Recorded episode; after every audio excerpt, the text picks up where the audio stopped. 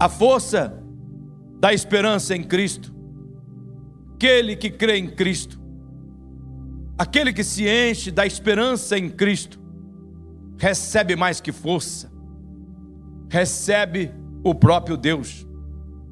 Eu preciso, meus irmãos, da mensagem de hoje, lembrar você que se você vincular a esperança do seu coração nas pessoas que vivem ao seu redor, você vai sempre ficar desapontado. Esse é o motivo que muitas pessoas se machucam, vivem frustradas na vida, colocam as suas esperanças em um homem, em uma mulher, em um trabalho, em tantas coisas e acabam se ferindo, ficando desapontados. Por quê? Porque ninguém é capaz de ser o nosso salvador pessoal.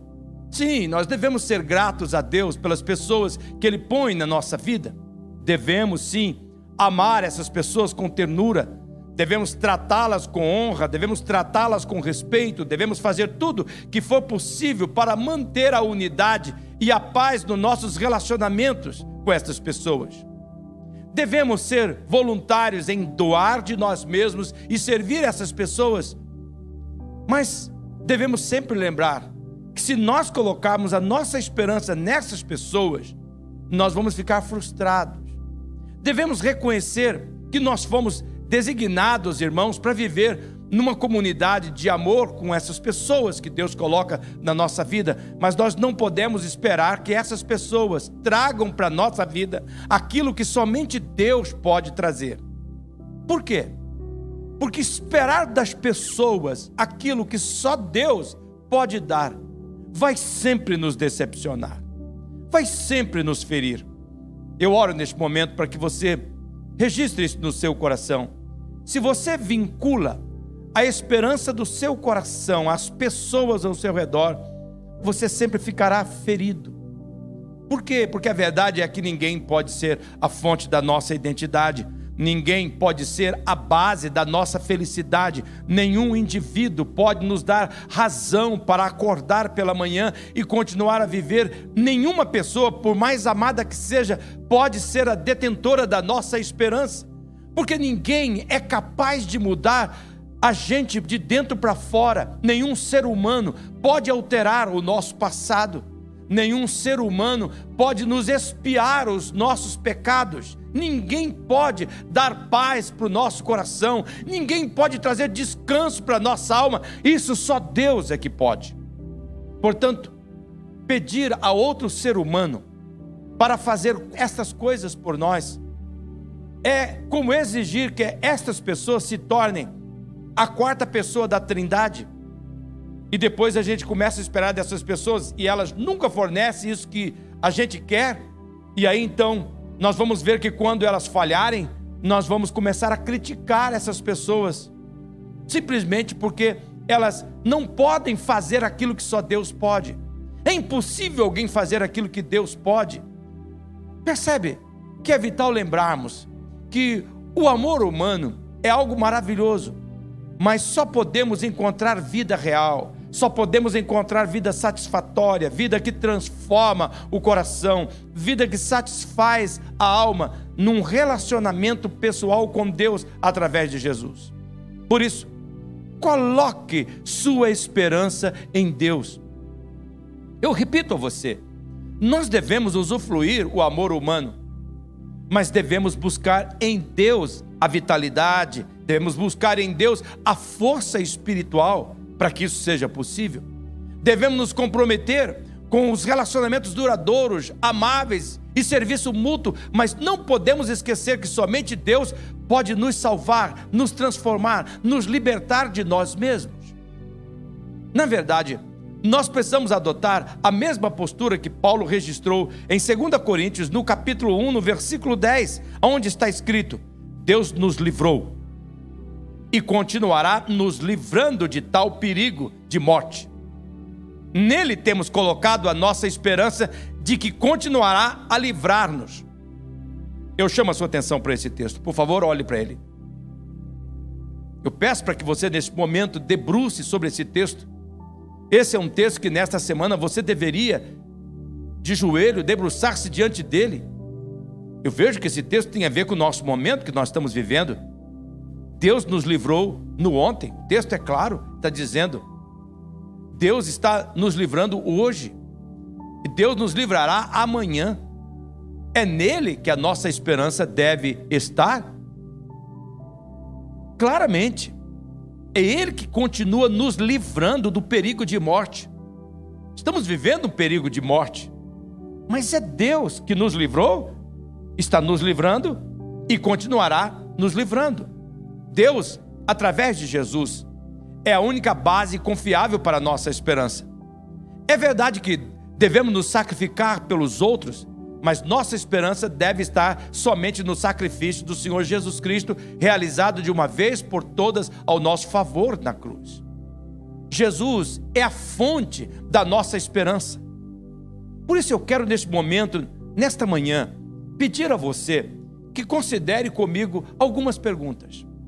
Onde é que você está colocando a sua esperança?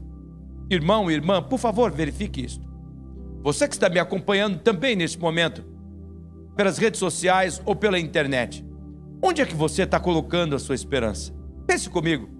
A razão dos seus desapontamentos, que você tem experimentado nos seus relacionamentos, não seria devido o fato das expectativas irreais que você tem colocado sobre as pessoas que estão à sua volta?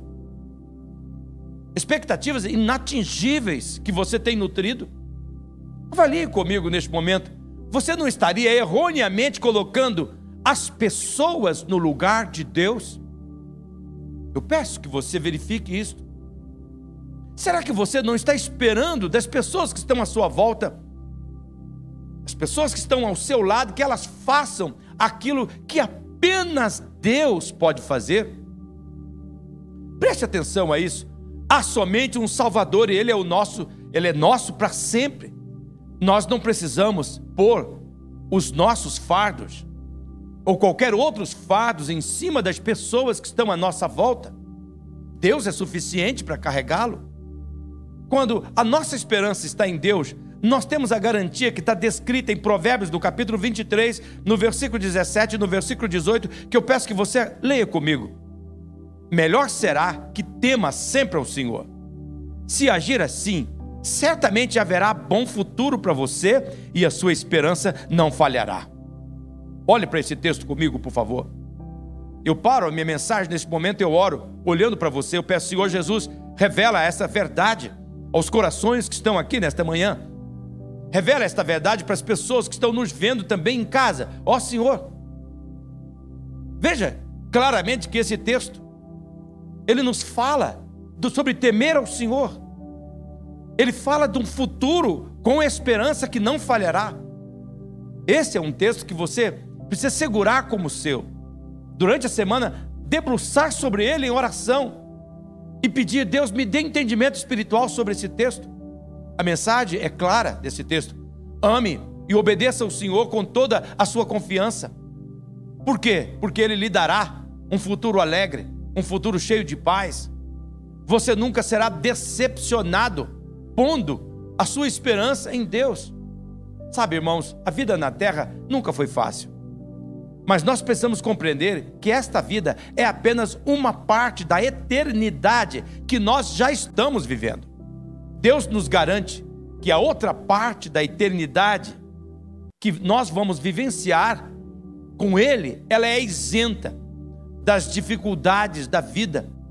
Então, quando nós colocamos a nossa esperança em Jesus, nós temos a garantia que na outra parte da eternidade não terá a presença do pecado e nem a presença dessas dificuldades que nós enfrentamos aqui. Sim, existe algo a mais. Existe esperança na eternidade com Deus. E quem que garante isso? Quem é que foi para a eternidade e voltou dizendo como é a eternidade? Talvez você tenha essa pergunta. Tem alguém que foi para a eternidade e voltou dizendo sobre essa eternidade? Tem. Jesus. Jesus veio da eternidade. Esse outro lado da eternidade. Ele veio. Ele sabe como é o céu, ele sabe como é o Pai, ele sabe como é a Trindade funciona, ele sabe como é o lugar para onde nós estamos indo. E ele veio. Ele mostrou como é que se vive de verdade. Ele veio e ele sabe como é a eternidade. Inclusive, por causa disso, ele garantiu o que nós lemos em João no capítulo 14. Olha o versículo 2 e o versículo 13. Ele diz assim: Na casa do meu pai há muitos lugares. E ele pode falar, porque ele veio da casa do pai. Se eu for e lhes preparar lugar, eu voltarei e os levarei para mim, para que vocês estejam onde eu estiver. Olhe bem para esse texto. Esse é um texto fundamental que nós conhecemos há muito tempo, mas muitas vezes nós passamos sobre ele sem perceber o entendimento espiritual que ele tem nos trazer. Eu oro para que você tenha entendimento espiritual, que a esperança em Cristo, como afirma o texto de Provérbios 23, 18, jamais falhará. No texto que nós estamos vendo de Jesus agora, ele não está falando que ele vai para o céu preparar lugar, porque no versículo 2 diz que já há muitos lugares lá. O que, que ele está falando? Ele está dizendo, meus irmãos, de que ele iria para a cruz. Ele está falando sobre a morte dos seus discípulos. Ele se refere aqui à morte que ele sofreria como uma maneira de preparar lugar, garantir a nossa presença com ele na eternidade. Isto fundamenta a nossa esperança. Deus, através de Jesus, ao morrer na cruz, ele já providenciou o que era necessário para que nós pudéssemos viver a eternidade com ele. O nosso futuro está garantido. Eu oro para que você entenda isso.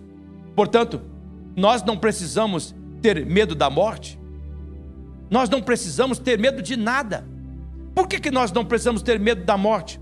Porque a esperança posta em Jesus nos garante isto.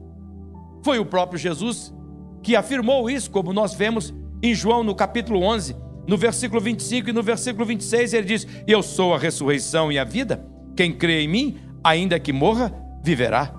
E quem vive e crê em mim, nunca morrerá. Você acredita nisto? Veja que afirmação poderosa, irmãos.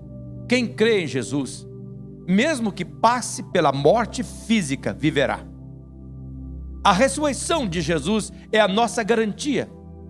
E porque Jesus ressuscitou, a morte não é mais um ponto final. Ainda que venhamos morrer, nós seremos ressuscitados por Jesus. Veja que Jesus afirma que aquele que crê nele nunca morrerá eternamente. Com Jesus, meus irmãos, nós podemos dizer assim: a morte se torna apenas uma passagem para o outro lado da eternidade. Será que você percebe a pergunta de Jesus no final do verso 26? Jesus pergunta: Você acredita nisto? O que, é que Jesus está questionando através dessa pergunta? Jesus está questionando o nosso entendimento.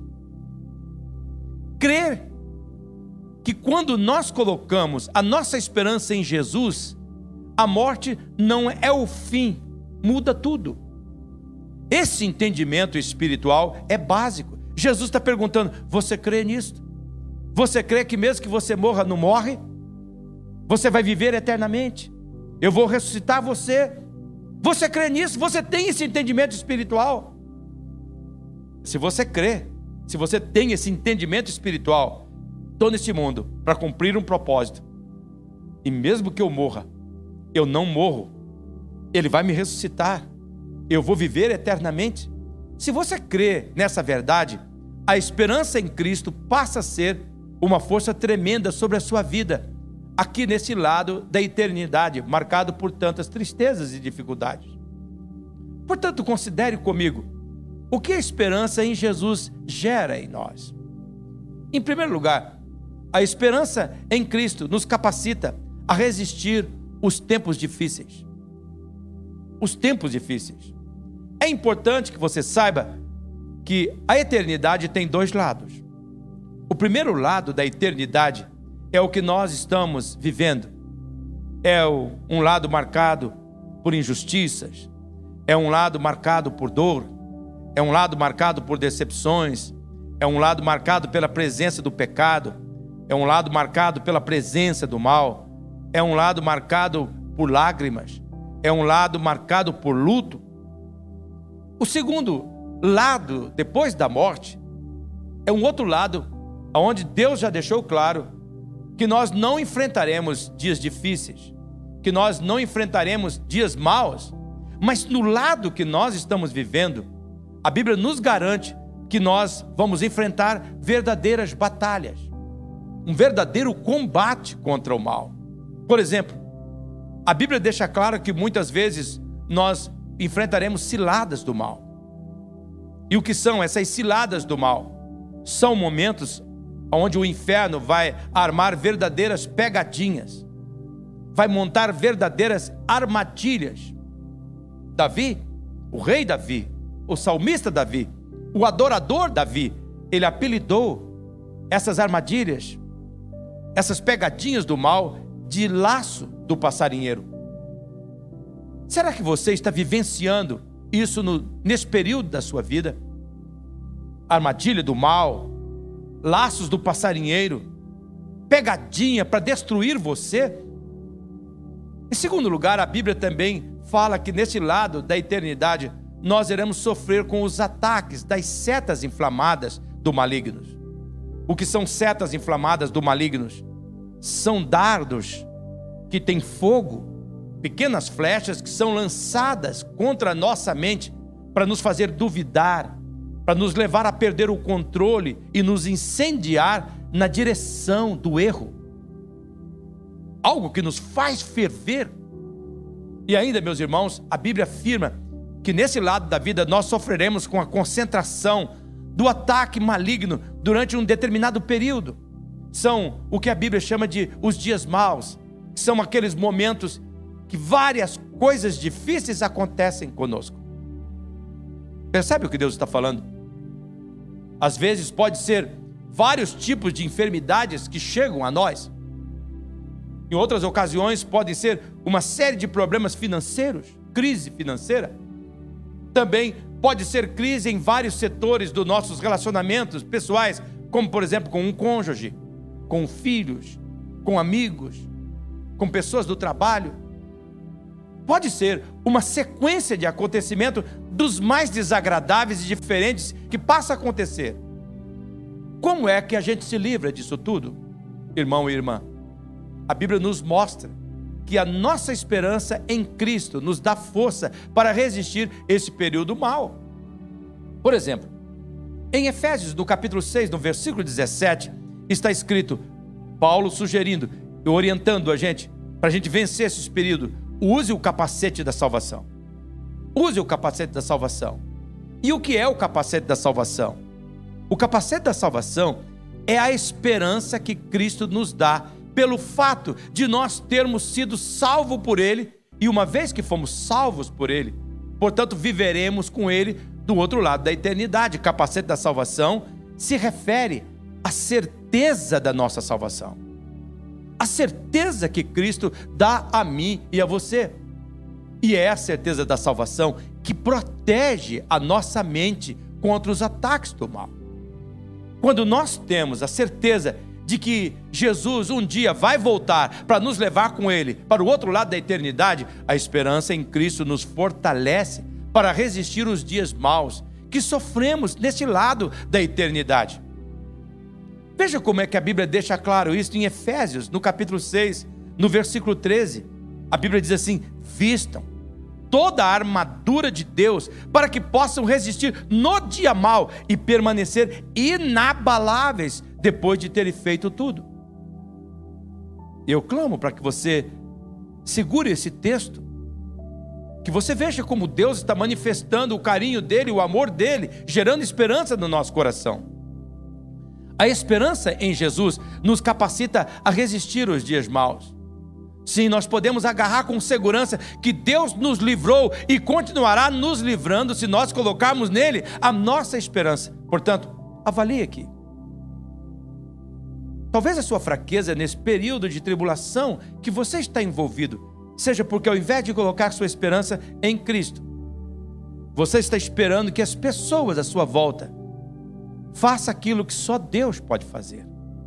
Eu oro para que você tenha esse entendimento quando nós colocamos a nossa esperança em Cristo. Nós temos tudo aquilo que nós precisamos para resistir os momentos difíceis. A nossa esperança em Jesus não apenas nos capacita a resistir os dias maus, mas em segundo lugar, ela também nos capacita a resistir os períodos de pressão que o desânimo vai fazer sobre nós. Uma das especialidades do mal, querido, querida, é gerar pensamentos negativos para produzir emoções negativas a fim de causar em nós um sentimento negativo de desistência. Por favor, considere isto.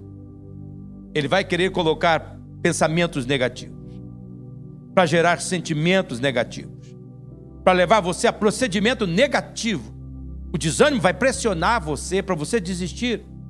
Eu oro para que você tenha esse entendimento espiritual. O diabo usará o desânimo a pressionar você a criar uma mente negativa, uma mente sem fé.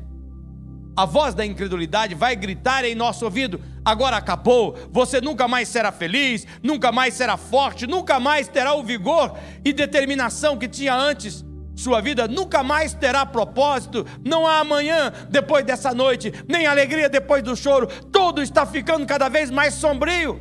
Isso não é o túnel, mas um buraco, um buraco sem fundo, é o fim. A voz da incredulidade que está por trás disso. A voz da incredulidade vem com essa mentalidade: desista, acabou. Por outro lado, a voz da esperança em Cristo, ela vai falar alto no nosso coração, no coração daquele que crê, como nós vemos em 2 Coríntios, no capítulo 4, no versículo 8 e no versículo 9, de todos os lados. Nós somos pressionados, mas não desanimados nós ficamos perplexos, mas não desamparados. Olha que texto. Como nós vemos nesse texto, a voz da esperança em Cristo irá agir para neutralizar o poder da pressão do desânimo. Olha o que afirma o verso 9. Veja o verso 9. Somos perseguidos, mas não abandonados, abatidos, mas não destruídos. Veja, meus irmãos, o fato é que nós não somos abandonados apesar da perseguição. É verdade que a pressão do desânimo poderá nos deixar abatidos por um pouco de tempo. Mas a verdade é que nós não seremos destruídos.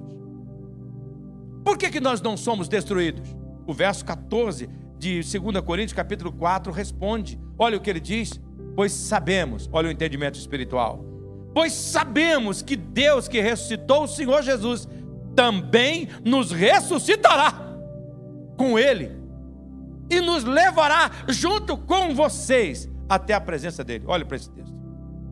Por favor, essa é uma palavra direta para o nosso coração nesta manhã. Por favor, agarre esta palavra. Deus está dando para mim, Deus está dando para você. A palavra sabemos, no início desse texto, é muito importante muito importante. Ela aponta para o nosso entendimento espiritual. Ela aponta para a nossa doutrina de vida. Que é a doutrina? Que doutrina que é essa? A doutrina que eu estou me referindo aos irmãos é a doutrina que, uma vez que Jesus ressuscitou da morte, ele também nos ressuscitará e nos levará para estarmos para sempre na presença dele.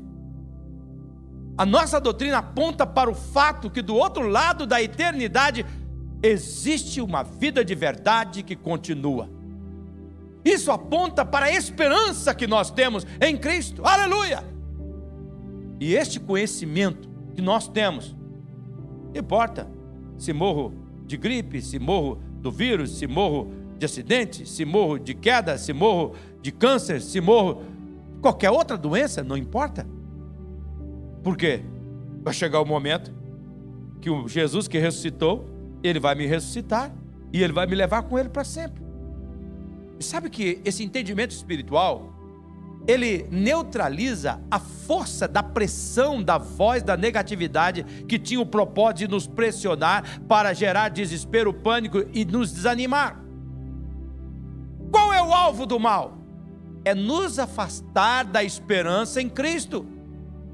E por que, que ele luta para nos afastar da esperança em Cristo? Porque ele sabe que se perdermos o entendimento espiritual, que o nosso futuro está garantido em Cristo, nós nos tornaremos pessoas que jamais desistem se ficarmos focados em Cristo, mas se nós perdermos a esperança em Cristo, nós nos tornamos pessoas desistentes, pessoas frustradas, pessoas que vivem murmurando, pessoas ácidas, pessoas tóxicas, pessoas negativas. Por isso, então, quando nós corremos para a nossa esperança em Cristo, o mal vai fazer de tudo para nos afastar da esperança em Cristo. Então, qual é o nosso dever? Qual deve ser o nosso papel diariamente como seu pastor? Eu quero lembrar isso a você. Nós precisamos a cada dia nos alimentar da voz de Deus que fundamenta a nossa esperança, como nós vemos no texto de Jeremias, no capítulo 31, no versículo 16 e no versículo 17. Leiam comigo, por favor. Assim diz o Senhor: contenha o seu choro e as suas lágrimas, pois o seu sofrimento será recompensado. A esperança para o seu futuro, declara o Senhor. Eu clamo a Deus para que você olhe para esse texto com entendimento espiritual do coração de Deus. A mensagem é muito clara. Deus está falando com você nesse texto. Ele está dizendo assim: resista à pressão do desânimo.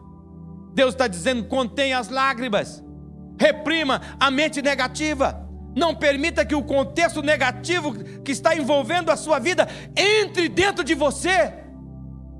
Deus está dizendo: troque a desesperança pela segurança da esperança em Cristo. Teu futuro está garantido. A segurança nossa está na esperança em Jesus, que nos capacita a resistir os dias maus. Sim, a esperança em Jesus nos capacita a resistir à pressão do desânimo.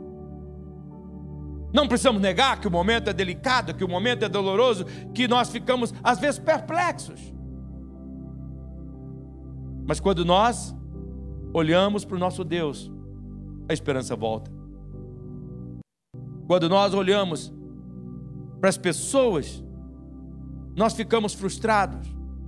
Nosso coração fica ferido porque elas não podem cumprir as nossas expectativas. Costumeiramente elas nos abandonam, elas nos deixam, elas dão as costas a nós. E quando nós colocamos nossa esperança, ou quando nós olhamos, colocamos o nosso foco nos nossos problemas, nós ficamos assustados, nós ficamos pressionados, nós ficamos em pânico. O medo chega, o desespero chega, nós ficamos querendo desistir. Mas como diz Lamentações, a esperança volta. Quando eu coloco os olhos no meu Deus e vejo que a cada manhã a bondade dele se renova e que durante todo o dia a fidelidade dele vai me perseguir, revelando o seu amor por mim. A minha esperança está garantida, porque um dia ele me levará para ele para sempre. Percebe o que Deus está falando nesta manhã? Diga um amém.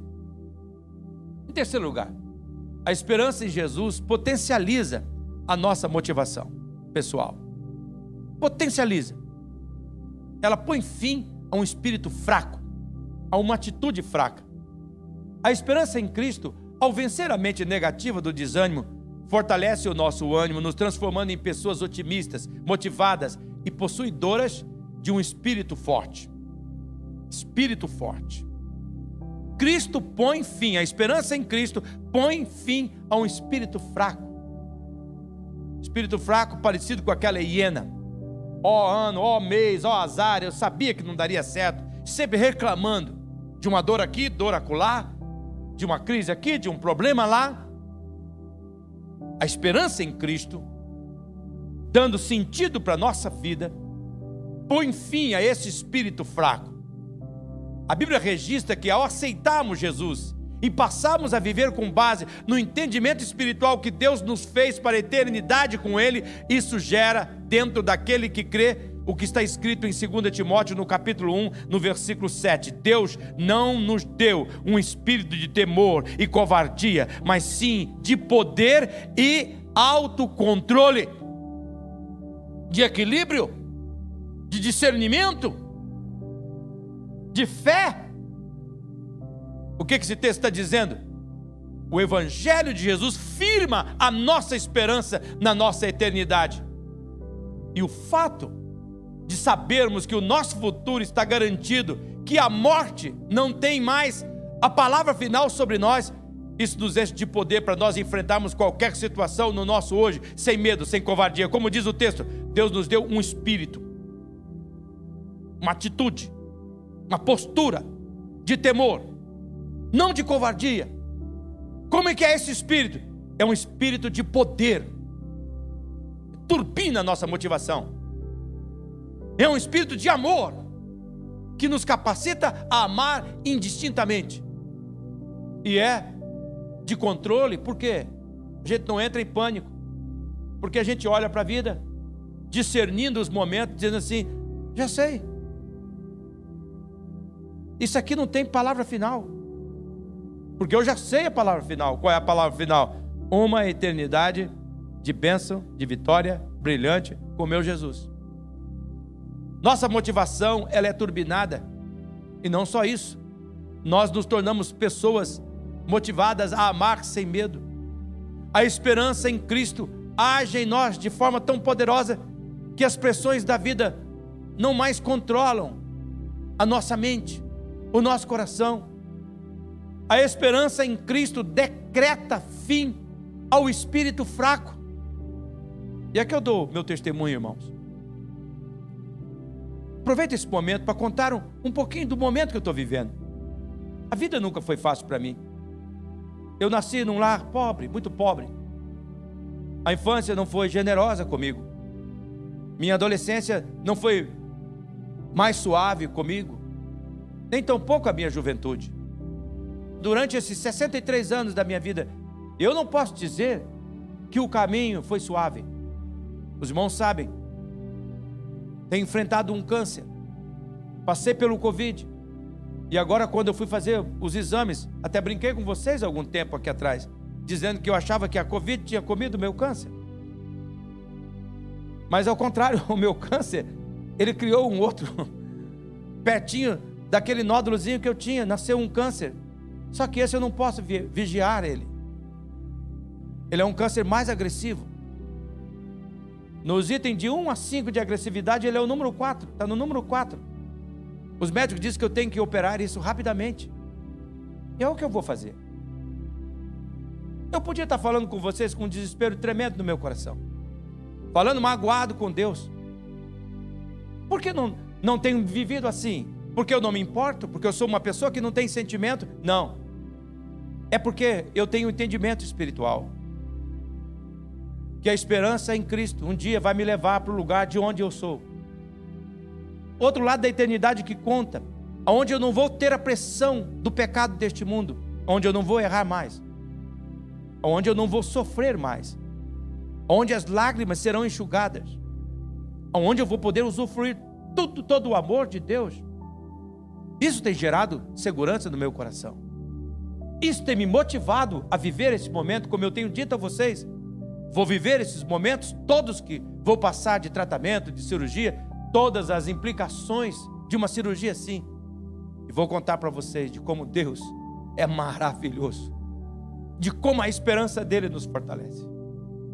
O fato de sabermos o final vitorioso da nossa história nesse lado da eternidade nos transforma, irmãos, em pessoas positivas e plena de fé, como nos declara Romanos capítulo 8, versículo 38 a 39 Pois eu estou convencido de que nem morte, nem vida, nem anjos, nem demônios, nem o presente, nem o futuro, nem quaisquer poderes, verso 39, nem altura, nem profundidade, nem qualquer outra coisa na criação será capaz de nos separar do amor de Deus que está em Cristo Jesus, nosso Senhor. Aleluia. Glória a Deus. A esperança em Cristo potencializa a nossa motivação.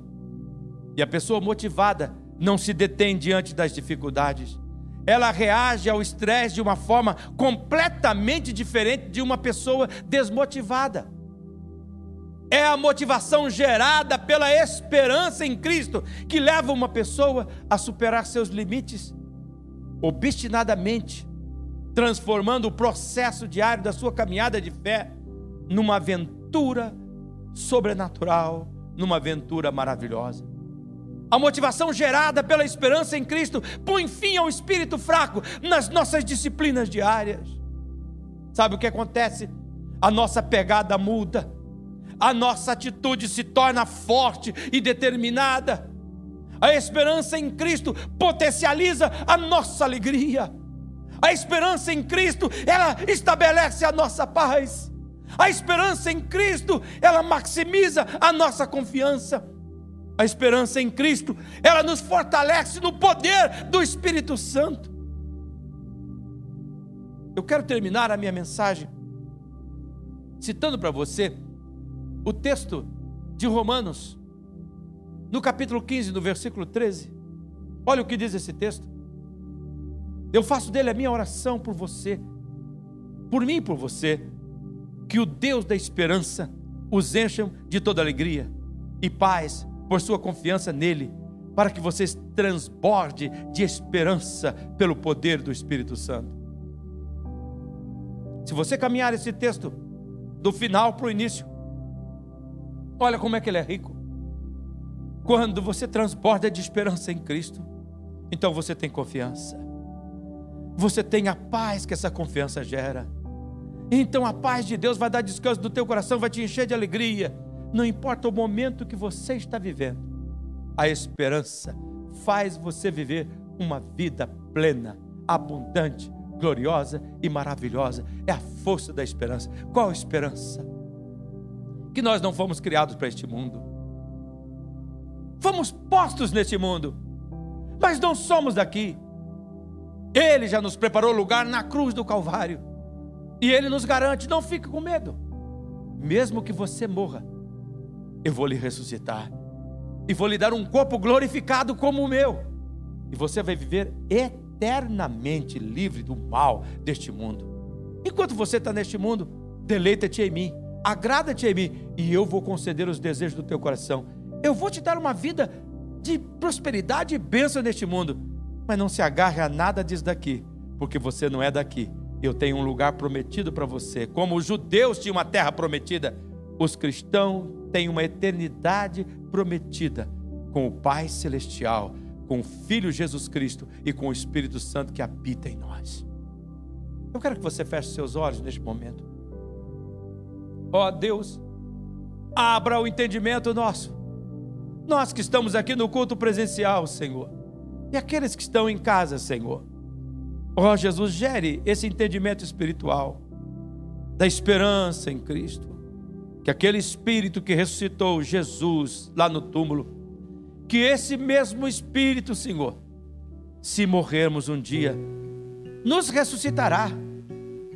E se o Senhor voltar ainda, estando nós ainda vivos, num piscar de olhos, nós seremos transformados e estaremos com o Senhor para sempre. De tal modo, Senhor, que nós estamos seguros. O Senhor não é um Deus ingrato, o Senhor não é um Deus covarde, o Senhor não é um Deus injusto, o Senhor não nos colocaria no mundo para sofrer. O Senhor colocou aqui no mundo para nós usufruirmos da tua presença como usufruímos um dia plenamente, totalmente no céu, na eternidade. Ó Deus, que essa segurança nos leve a viver sem medo e com esperança. Missionária Central de Maringá